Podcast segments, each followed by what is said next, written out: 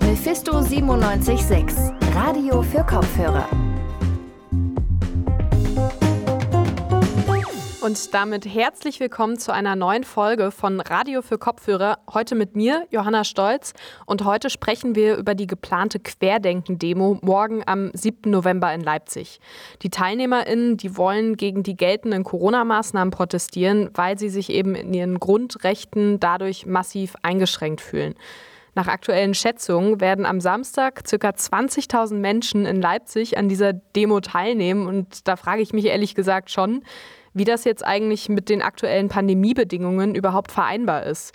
Grundlage dafür ist ja erstmal die sächsische Corona-Schutzverordnung und darin steht, dass das Versammlungsrecht eben auch in Corona-Zeiten erhalten bleibt.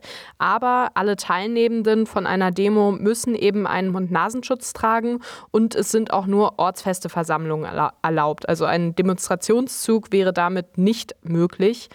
Das Problem bei den Querdenken-Demos ist aber, dass Masken eben häufig nicht getragen werden und der Mindestabstand auch nicht unbedingt eingehalten wird. Ich habe mich mal mit einigen LeipzigerInnen unterhalten und sie gefragt, wie sie sich mit Blick auf die Demo am Samstag fühlen. Ich finde das eigentlich nicht in Ordnung.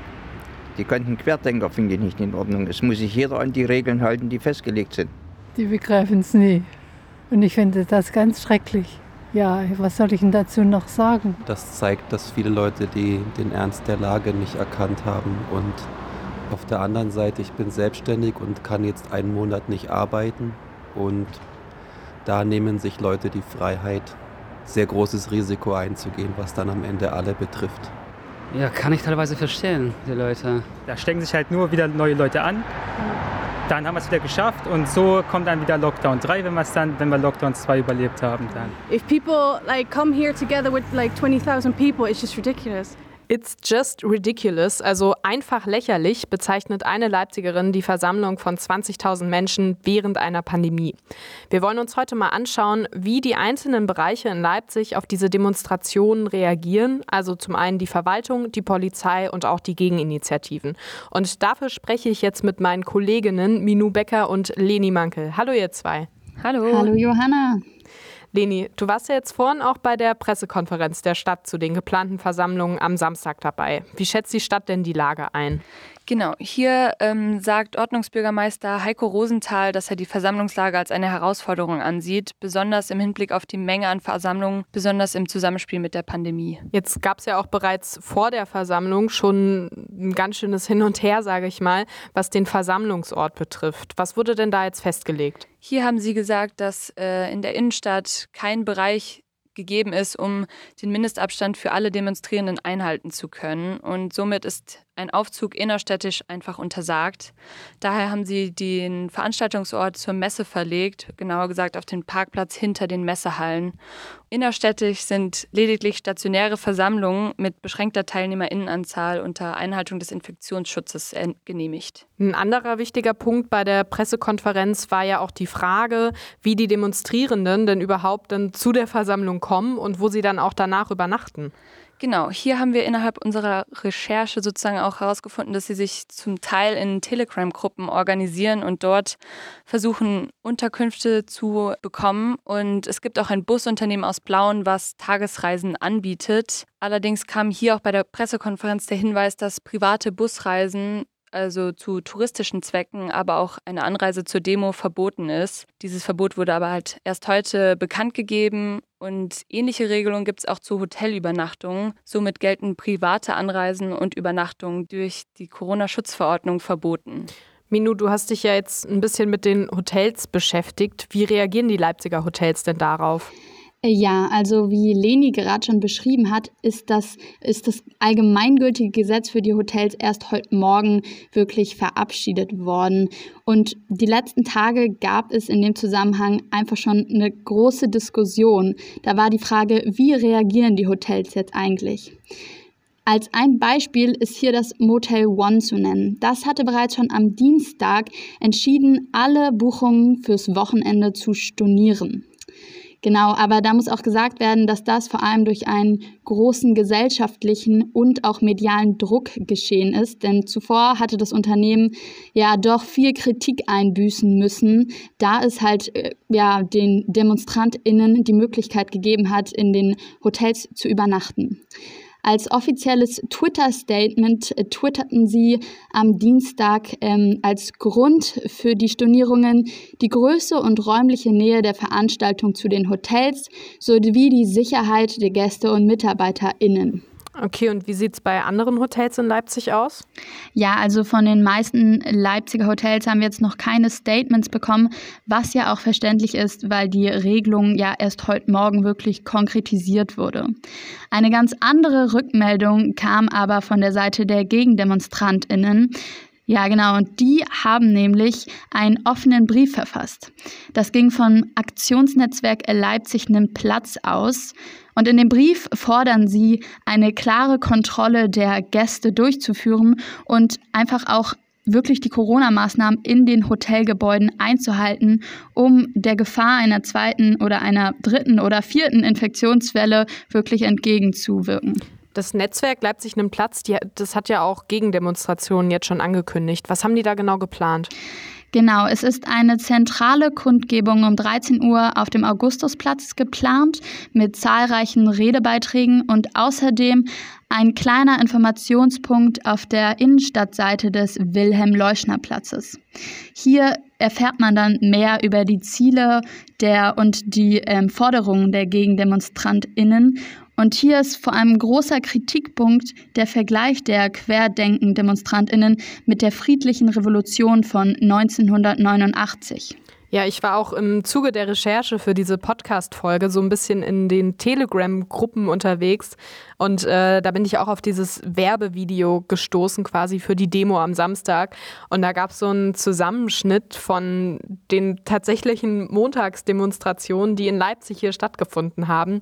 Und ähm, eben Videoausschnitten von Querdenken-Demos.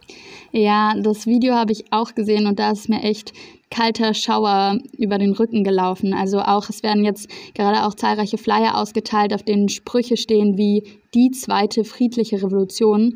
Und genau dieser Vergleich, der stört halt die Gegendemonstrantinnen so massiv. Also, dass die Demonstrierenden sich wirklich vergleichen mit den Protesten von 89 gegen das DDR-Regime. Das ist unverständlich für sie. Die Pressesprecherin von Leipzig nimmt Platz und Anmelderin der Gegendemonstration am Wochenende, Irena Rudolf Kokott, ja, sieht hier drin einen klaren Tabubruch. Das ist ein Missbrauch, das ist eigentlich Spucken, die da mit Menschen ins Gesicht, die tatsächlich gelitten haben vor 89, die für die Freiheit demonstriert haben 89 und auch das ist absolut nicht hinnehmbar mit einer Leipzigerin, mit der ich gestern ins Gespräch gekommen bin. Ähm, ja, die war auch bei der Friedlichen Revolution 89 damals in Leipzig dabei. Und ähm, als ich ihr dann erzählt habe, dass äh, die Demo auch unter diesem Titel Friedliche Revolution 2.0 zum Teil läuft, war sie auch total fassungslos und schockiert. Ähm, ich würde jetzt mit euch gern aber nochmal ganz konkret über morgen sprechen. Weil die große Angst ist ja, dass eben die Möglichkeit besteht, dass die Lage eskaliert. Der Verfassungsschutz, der rechnet ja auch schon mit gewalttätigen Ausschreitungen. Es haben ja verschiedenste rechtsextremistische Gruppierungen mobilisiert zu den Protesten am Wochenende, darunter auch die NPD und die jungen Nationalisten. Aber halt auch im linksradikalen Spektrum ähm, sind Aktionen und Proteste geplant. Also beispielsweise die linke Internetplattform Indie Media hat aufgerufen, sich zusammenzuschließen und gegen die Querdenken-Proteste ja vorzugehen.